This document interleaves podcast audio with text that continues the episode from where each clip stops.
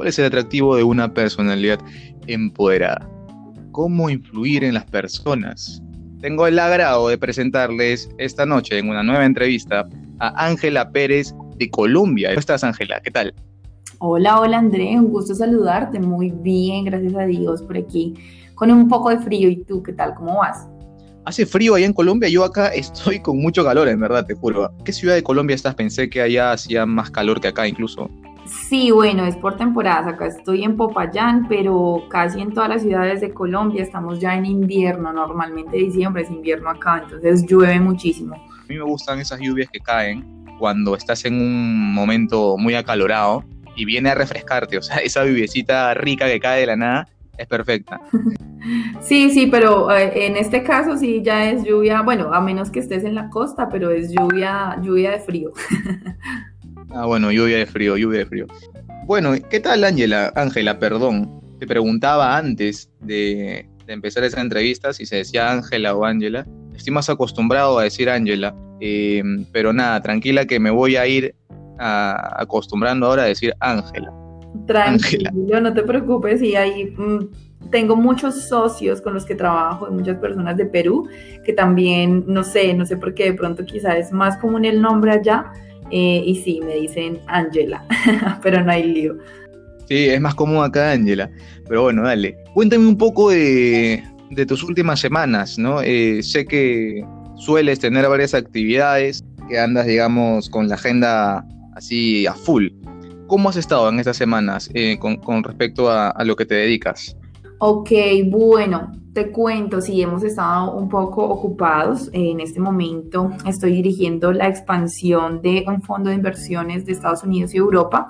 Y bueno, la verdad, estamos muy enfocados en ello aquí en Latinoamérica. Hay muy buena acogida de las personas. Bueno, hay, inclusive allá en Perú tenemos muchísimos clientes, muchos inversionistas, aquí en Colombia, en México, en Brasil. Hace más o menos tres semanas llegué de Brasil estábamos también aperturando allá mercado y nada, siempre es como con la agenda llena, pero bueno, igual también siempre, se le saca el espacio como para compartir conocimiento y también conocer nuevas personas que estén emprendiendo y qué chévere pues que eh, podamos darle tips a personas eh, que nos están escuchando y pues que también quieren empezar como en este camino del emprendimiento. Estabas en Brasil, ¿te viene bien el, el portugués? ¿Hablas portugués? No, te cuento que no, ya allá me di cuenta que sí o sí toca aprender porque resulta que, bueno, en Brasil casi no hablan inglés y pues tú sabes que el inglés es como el idioma intermedio a nivel mundial, pero no, casi no. Entonces, ellos entienden mucho más fácil el español e inclusive el portugués también es fácil de entender. Hay palabras que se escriben igual en español, pero la pronunciación es diferente. Entonces, como que uno trata, pues también hablamos como tipo Tarzán, ¿no? Tratamos ahí como de, de medio comunicarnos, pero sí, más que todo el lenguaje corporal.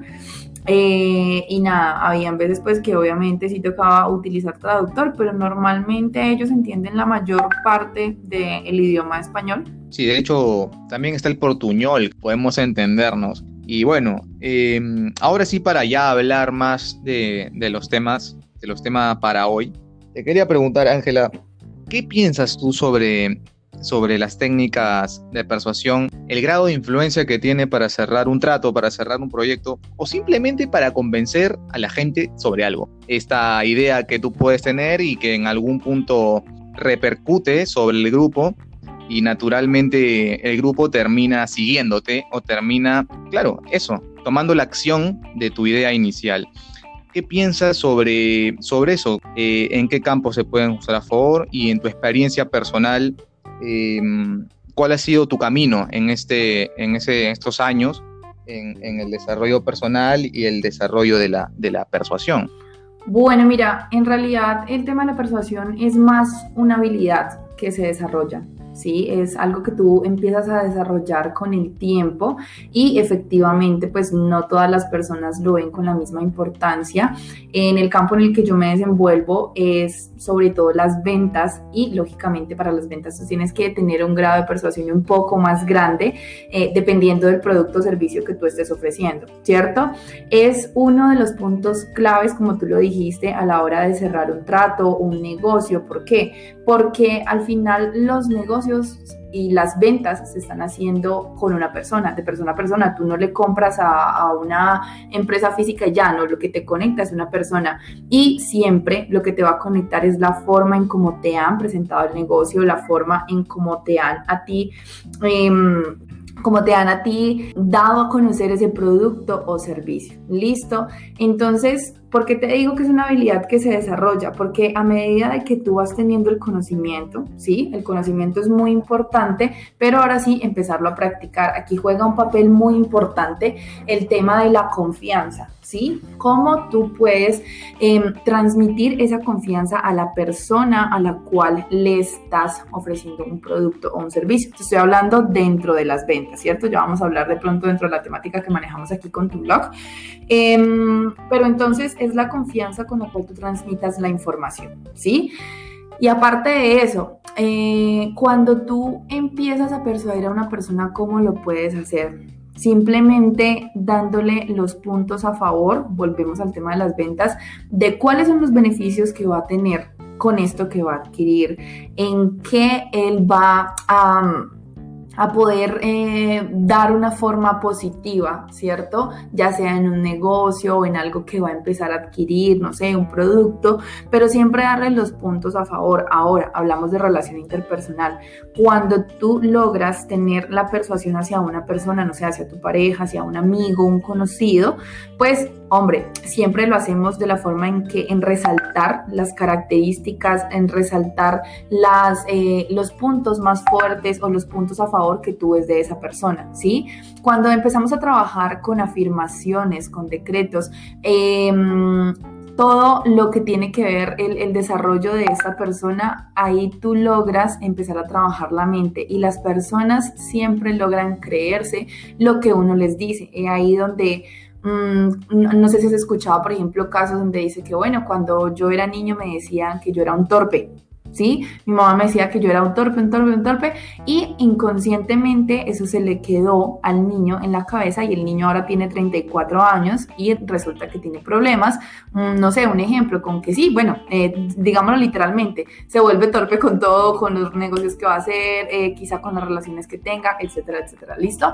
Pero cuando tú, así mismo funciona la mente, cuando tú empiezas a hablarle a una persona, oye, eres excelente, eres capaz, eh, tienes todo el potencial de hacerlo, tú tienes esa luz que da como ese, ese como dice aquí el nombre de la plataforma, ese como ese anchor para expandirse.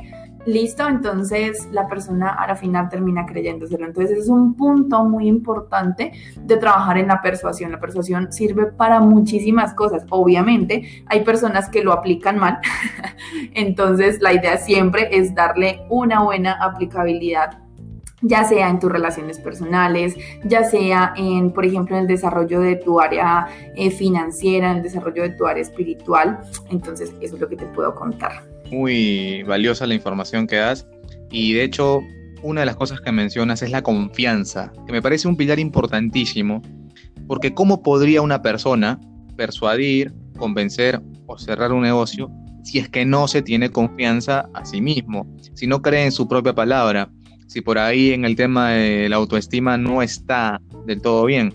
Entonces, cuando hablamos de técnicas, estas técnicas como la persuasión van aplicadas por encima de una base y esa base tiene que ver con la persona, con cómo se siente la persona y efectivamente con el sistema de creencias que se ha venido acumulando desde que eras un adolescente. Hay muchas muchas vivencias diversas que tiene la gente en ese periodo de tiempo.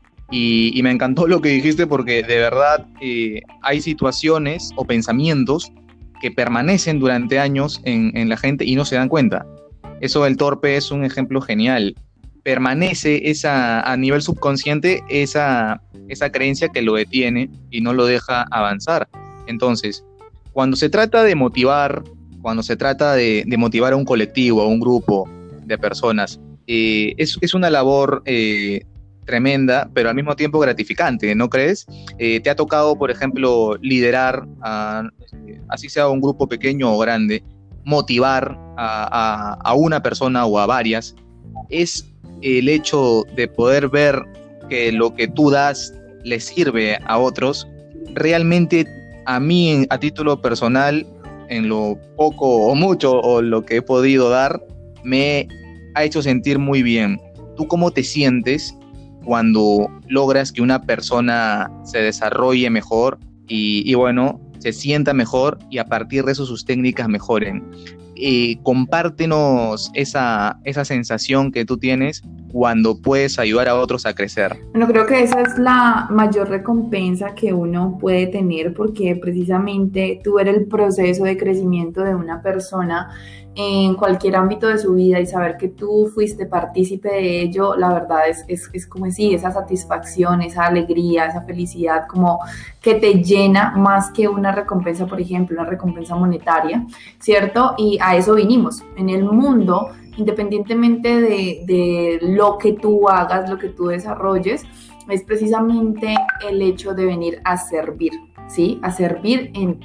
Ahí yo hago mucho énfasis, o sea, como que mi área es el tema de las ventas, pero sé que aquí estamos tratando un tema ya más personal, pero todo estas, todas estas técnicas y todo lo que tú ahorita nos acabas de comentar es muy sabio hacerlo y manejarlo en las diferentes áreas de la vida de una persona. ¿Por qué? Porque te pongo un ejemplo, si una persona quiere crecer financieramente, si una persona quiere empezar a aumentar sus ingresos, muchas veces los patrones que trae desde niño, los patrones mentales que tiene, que están arraigados, eh, son los culpables de que quizá no tenga los resultados que ha querido. Y puede que la persona esté haciendo todo lo que le digan, no, mire, usted tiene que hacer eh, un ejemplo, tiene que contactar a 20 personas diariamente y la persona lo hace y lo hace y lo hace y bueno, y dice, pero ¿por qué no tengo resultados? Entonces cuando empezamos a trabajar la conciencia, empezamos a trabajar el área mental, ahí es donde empezamos a darnos cuenta que eliminamos diferentes patrones que quizás nos estaban bloqueando. ¿Y por qué les cuento esto? Porque precisamente cuando logramos hacer como ese servicio, cuando logramos como... Mmm, transmitirle esta información a alguien que quizá nunca se había puesto a detallar esto, pues precisamente ahí es donde esa persona tiene la información correcta, por fin como que abrió los ojos, despertamos y ahora sí, vamos hacia adelante. Entonces, esa es la mayor recompensa. Estoy de acuerdo y de hecho también es muy, es muy bonito, muy chévere cuando puede despertar leones dormidos. Leones dormidos, eh, me gusta decirle a, a gente que no ha despertado aún, pero que tienen un talento enorme, una capacidad gigante y que por diversos temas personales esas, esas habilidades han estado dormidas. Cuando descubres, todos tenemos talentos por supuesto, pero cuando ayudas a alguien a que se dé cuenta de cuán talentoso es, que se dé cuenta de todo lo que podía hacer, eh, estamos hablando de algo que te saca una sonrisa, te, te pone bien, ¿no? Y, y evitamos el autosabotaje. Em, en, seducción he hablado en algún otro momento sobre cómo los hombres muchas veces nos autosaboteamos, ¿no? Por, malas experiencias del pasado. Y esto del autosabotaje no solamente tiene que ver con seducir mujeres, también es mucho más amplio el tema del autosabotaje. Efectivamente, podemos hablar de que si tú eh, le encuentras eh, a, a, un chico una, un talento, pero tú lo ves y él no lo ve, no sé si alguna vez te ha pasado, que tú le encuentras un perfil a una persona para algo bueno y él todavía no lo ha visto. Y él constantemente cae en el autosabotaje porque cree que no, es, no tiene la capacidad por lo que le han dicho, por lo que ha vivido, por cosas que se metieron en su mente y, y permanecen ahí. Entonces, esto del autosabotaje es un, es un proceso que perjudica por, por periodos ciertamente largos a, varias personas. Dime, alguien que está en esa situación y que de alguna manera se ha estancado, ¿qué cosa le podrías decir? Bueno, mira, es un proceso normal. Todos partimos desde algo muy importante y es darnos cuenta de lo que está pasando en este momento con nuestra vida, en nuestro interior y en nuestro exterior. O sea, creo que ese es el paso más importante y eso precisamente lo traducimos en una palabra y es conciencia. ¿Sí? Generar conciencia de lo que está sucediendo en ti. Cuando tú logras detectar eh, esta falencia, ahora sí, pues existen muchas formas en las cuales tú puedes empezar a mejorar. Pero es como la persona que no sabe lo que está haciendo, quizá pues cree que está actuando de una buena forma, pero no se ha dado cuenta que en realidad la está, acá en Colombia decimos la está embarrando, pues lógicamente no tiene nada que corregir, pero cuando tú logras detectar eso que está fallando en ti, ahora sí, ¿qué pasa? Vamos con las herramientas correctas a qué? A empezar a trabajar eso que está fallando, ¿cierto? Eso que te está haciendo como autosabotearte, que era lo que tú decías. Y precisamente lo otro más importante es saber que todo es un proceso. ¿Sí? Las cosas y los resultados no se dan al otro día. Eh, el proceso hay que disfrutarlo. ¿sí? El proceso incluye caídas, raspones, incluye eh, momentos eufóricos de grandes logros, pero también momentos de muchísima incertidumbre y todo, todo, todo es así. Cuando tú entiendes que en la vida todo es un proceso y que las caídas o los descensos no duran para siempre, ahí entiendes la clave de cómo empezar a vivir la vida, de empezar a disfrutar ese proceso y de ser feliz con lo que tienes en este instante, ¿sí? Entonces, eso es lo que le diría a una persona que quizá está viviendo esa situación. Tal cual. Y cuando tú disfrutas el proceso, lo que siempre hay son emociones. Yo no, yo no, yo cuando escucho eh, que las personas dicen, pero ¿qué tal si ocurre esto o pasa lo otro? Si no tengo los resultados esperados, ¿por qué obsesionarse con el resultado inmediato? ¿Por qué, por qué ese deseo de querer ganar ya? ¿Por qué? ¿Por qué no estacionarse un poco si en realidad la riqueza está en el camino, no en el destino? Eh, lo bonito está en el proceso, incluso también en las caídas, porque qué feo y desagradable sería siempre ganar. Si tú siempre ganas 100% de veces, llega un momento en el que pierde valor un poco ganar. Diferente que pierdas y luego ganes, porque de la caída, cuando te levantas, es una emoción mucho más grande y además tiene, por supuesto, un valor mucho más importante. Entonces, la vida se hace interesante cuando vives el proceso, cuando disfrutas y vives esos picos emocionales con buenas y malas. Qué aburrido sería estar en una estabilidad, en esa falsa estabilidad emocional en la que en realidad caemos en una zona de confort y preferimos no arriesgar cosas, ¿no? ¿Para qué? Para cuidarnos, para protegernos. Pero no, es, es una mentira. ¿Protegernos de qué? Hay que arriesgar. Eh, a veces la mente nos quiere eh, proteger de algo inexistente. Em, no, no hay. El mayor peligro es no hacer cosas. Eh, mejor no, mejor no, para evitar eh, problemas o, fracasos. Yo también digo, ¿qué opinas de hacerse aliado del fracaso? Aliado del fracaso. Que el fracaso sea ese conocido que te saluda, que bueno, no te cae muy bien, pero lo tienes ahí, sabes que es necesario que esté ahí el fracaso. y tu mejor amigo es el éxito, pero si tú quitas al fracaso, sabes que, la cosa no iría bien, sabes que primero te visita el fracaso y luego te visita el éxito y le, y le abres la puerta de tu casa. Bueno, mira, creo que es algo muy importante. No lo diría tan así como, como fracaso, sino, bueno, todo es aprendizaje, ¿sí? O sea, todo lo que pasa en la vida, eh, lo que pasa en nuestras vidas es realmente necesario para tú poder avanzar, ¿sí? Para tú poder aprender. ¿Por qué? Cada que tú estás creciendo, que vas avanzando en la vida, ¿cierto? Que van pasando los días, tú eres una persona totalmente diferente, ¿sí? las vivencias que obviamente todos quisiéramos, eh, ¿no? Estar súper bien en nuestra zona de confort, estar súper felices, súper cómodos, que nada nos doliera, ¿sí? Nunca llorar, eh, no, o sea, nunca incomodarnos, pero lastimosamente de eso no se trata la vida. Entonces, cuando tú logras entender que hace un momento también nombré eso, eh, que lo que tú dices que es un fracaso quizá no es eso, o sea, no es algo súper malo, sino que en realidad es algo, es un proceso que tuviste que vivir. ¿Por qué? Porque si tú no hubieses vivido ese proceso, más adelante no serías capaz de afrontar la situación que viene o no serías capaz, por ejemplo, de administrar algo grande que viene hacia ti.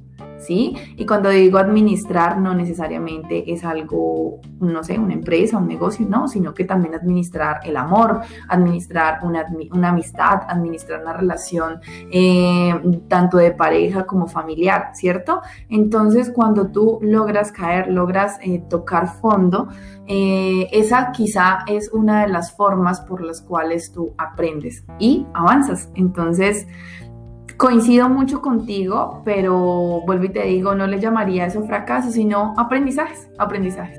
Me encanta el poder de, las palabras, sí. ¿Por qué decirle fracaso? Tienes razón. Mejor llamémosle aprendizaje. Al final es un proceso, todo es un proceso.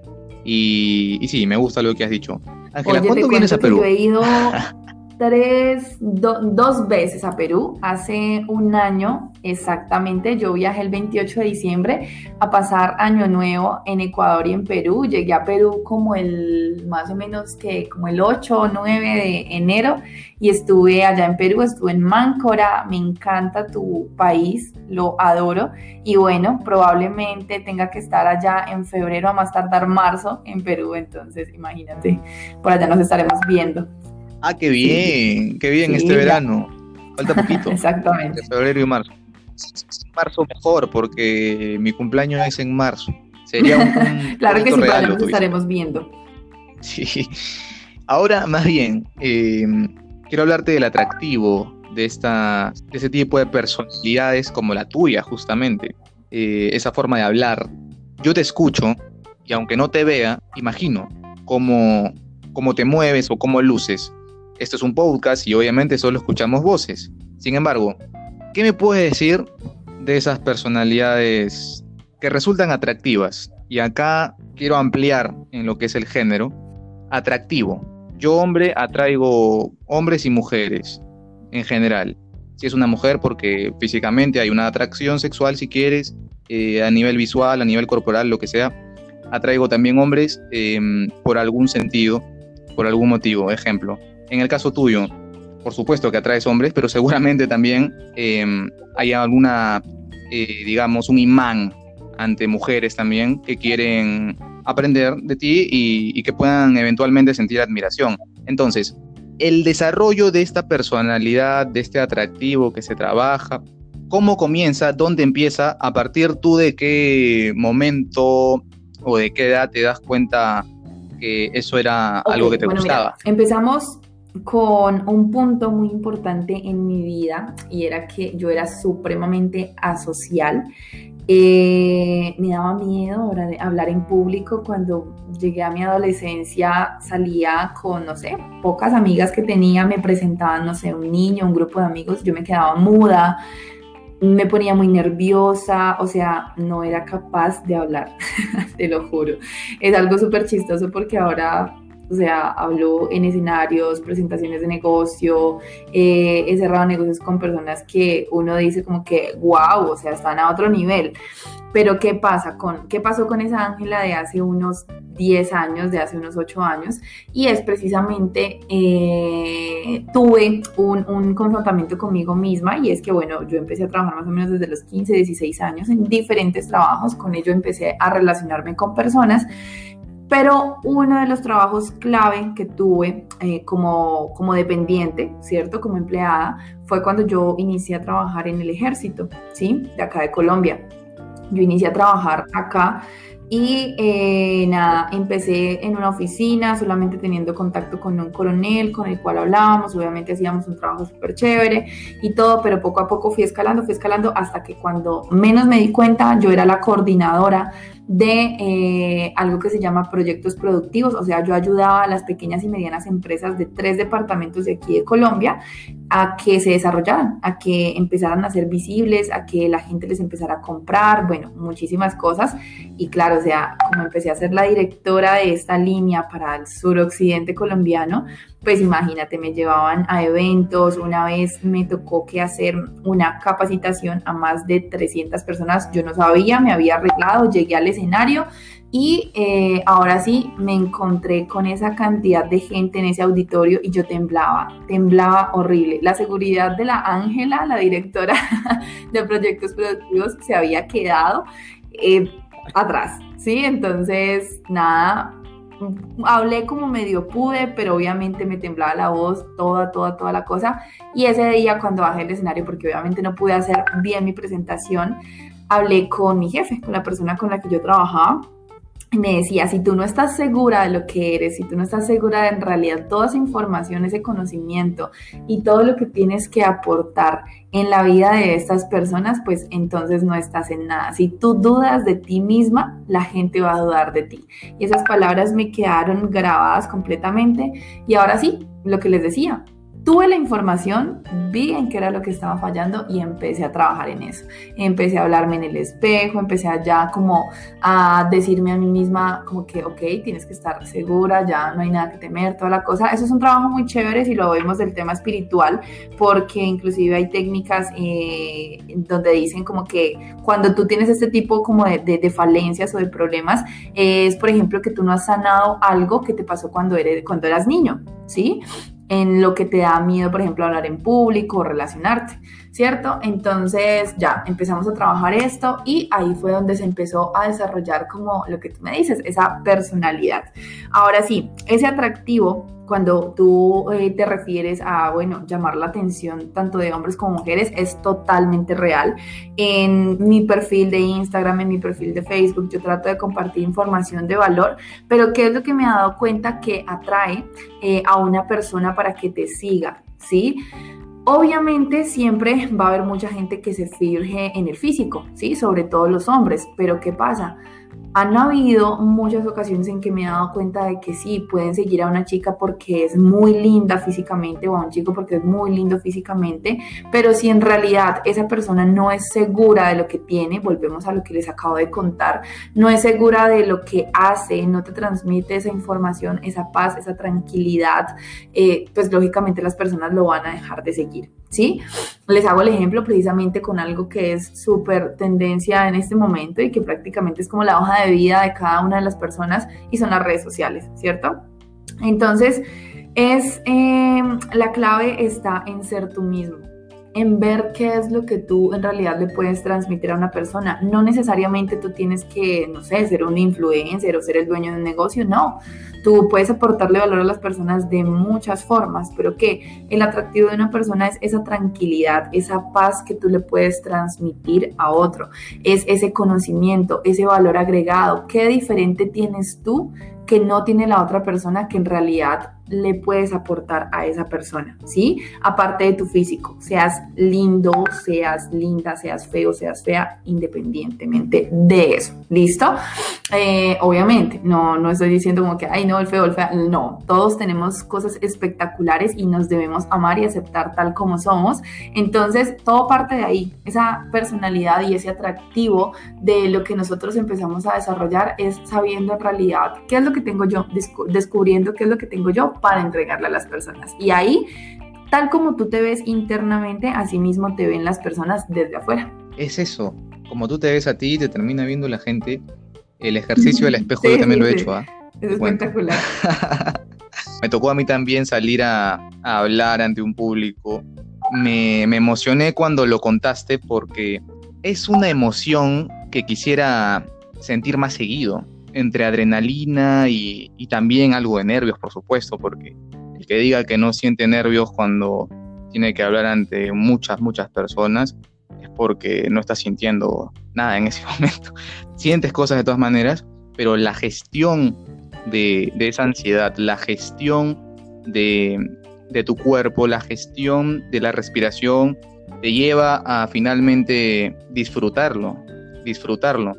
Eh, hay personas que le tienen, por ejemplo, miedo a, mostrarse ante, ante un mundo, por decirlo así, de gente, ¿no? Y, les da pavor y, les da mucha vergüenza y no quieren. Pero el momento perfecto, el momento ese en el que descubres el hecho de que te estén mirando todos, no es porque seas guapo o porque hables bonito, es porque tienes algo que aportar es porque te están escuchando, porque tienes algo que dar y la gente quiere recibir eso que tú les puedes dar para mejorar sus vidas. Y en el momento en el que entiendes que hay un valor que tú aportas, el que sea, esa, esa, esa sensación ya, volvemos a lo que dije al principio, ¿no? se vuelve gratificante, ¿no? Se vuelve gratificante. Bueno, ya para ir este, cerrando, ¿cuáles son tus, tus proyectos para, para ya este, este mes que se acaba? ¿De qué manera este, deseas cerrar el año? ¿Qué mensaje le podrías dar a la gente finalmente? algo que ahorita estaba aquí en la casa con, con mi madre y le estaba diciendo como que pues, tengo una meta metida en los ojos y hasta que no la cumpla no voy a descansar, que soy así súper determinada. Eh, nada, mira, este año se tiene que terminar, si les hablo pues de precisamente lo que yo desarrollo, terminar más o menos con unos 4 mil, 5 mil dólares de ganancias mensuales, que ya lo vamos a lograr, eh, incrementar mi equipo a 150 personas comerciales. Y nada, precisamente en el área espiritual, llegar a ahora sí empezar a practicar. Ahorita estamos trabajando en un mentoring con una persona, con un eh, judío que me ha enseñado una cantidad de cosas increíbles y por las cuales también estoy teniendo muchos resultados. Terminar ese mentoring ahorita en diciembre y nada, estoy abierta a recibir este año de la mejor manera, porque pues igual cuando tú empiezas a generar conciencia te das cuenta de que hay épocas en las cuales tienes que trabajar en ti, en las cuales es necesario esperar, en las cuales también es necesario sembrar y también llegan épocas en las cuales tú ahora sí abres tus brazos y empiezas a recibir. Entonces, de esa manera vamos a terminar el año y a empezar ese 2021. Y lo mismo les deseo a ustedes, los que estén escuchando esta entrevista, que sea un año de recibir mucha, mucha cosecha, con lo cual ustedes han estado trabajando, que sea un año de cambios, que sea un año de transformación, de evolución, que no se queden en lo que están haciendo ahorita, que busquen cómo avanzar. Excelentes palabras. Y una cosa más. Totalmente. ¿Estás sintiendo paz? Ahorita estamos en una época donde ahora ya mucha gente está dándose cuenta que en realidad trabajar en tu área espiritual es una parte muy importante para iniciar a tener resultados en el resto de tus áreas, independientemente de cómo la quieras desarrollar, si es por medio de una religión, si es por medio de eh, diferentes herramientas holísticas, es supremamente respetable. Aquí yo no profeso ninguna religión ni nada, simplemente es empezar a tener paz, tener conexión con ese ser supremo y empezar a, a vibrar en amor, en la frecuencia del amor. Entonces, en realidad, si lo pueden empezar a trabajar, créanme que es lo que más les recomiendo de verdad un lujo escucharte. A ti por eh, haberme esperado, la verdad, eh, teníamos programada esta entrevista desde hace mucho antes, pero bueno, creo que todo en la vida sucede en el momento perfecto y sé que ese es el momento perfecto para que escuchen estas palabras.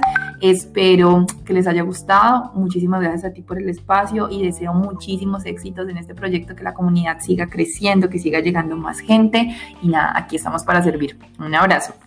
No, un beso enorme a ti, Ángela. Muchas gracias por participar. Eh, un agrado enorme. Así que, eh, pues nada, estaremos, estaremos seguramente conversando y estaremos viendo claro que sí, claro que en febrero o marzo, como me decías.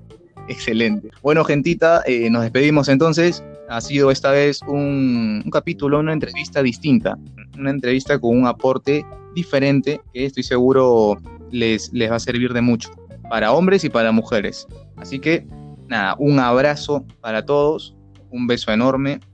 Me despido de Ángela, me despido de ustedes. Bye bye.